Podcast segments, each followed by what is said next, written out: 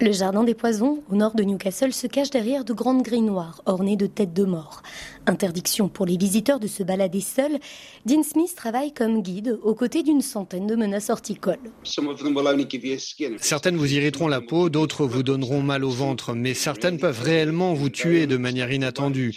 Le laurier cerise, par exemple, fournit de très belles haies, mais les feuilles produisent du gaz cyanure qui empêche le sang d'absorber l'oxygène. Si vous les coupez au sécateur, vous libérez ce gaz. Un jour de vent, vous n'aurez pas de problème jusqu'à ce que vous mettiez les feuilles dans le coffre de votre voiture pour aller à la déchetterie. Vous êtes alors dans un espace confiné, mal ventilé, avec du gaz cyanure. Vous roulez à 80 km heure. Que peut-il vous arriver Dans les allées, on trouve aussi de la belladone, dont une poignée de fruits peuvent tuer un adulte, tout comme du romarin, excellent pour la mémoire, mais dangereux pour une grossesse. Certaines plantes sont mises en cage pour éviter les accidents. Cette année, nous avons déjà eu plus de 60 personnes qui se sont évanouies. D'ailleurs, il y en a eu deux hier. Mais ce n'est pas à cause des plantes, malgré ce qu'on aimerait croire. C'est parce qu'on raconte des histoires qui font chuter l'adrénaline et certaines personnes sont très sensibles. Mais je suis formé au premier secours, prêt à aider si besoin.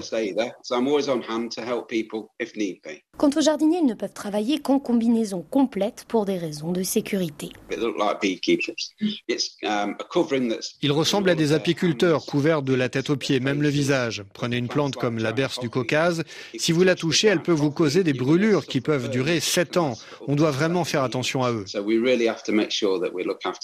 Le jardin des poisons existe depuis 2005, fruit du travail de prévention antidrogue de la duchesse de Northumberland, Jane Percy qui a obtenu l'autorisation quasi unique de faire pousser entre autres du cannabis. On fait aussi pousser de la cataédulis, aussi appelée cat. On mâche les feuilles pour avoir un effet amphétamine, mais ça peut rendre les gens violents et agressifs. Cela contient également des carcinogènes et peut causer des cancers de la bouche. C'est interdit au Royaume-Uni depuis 2014.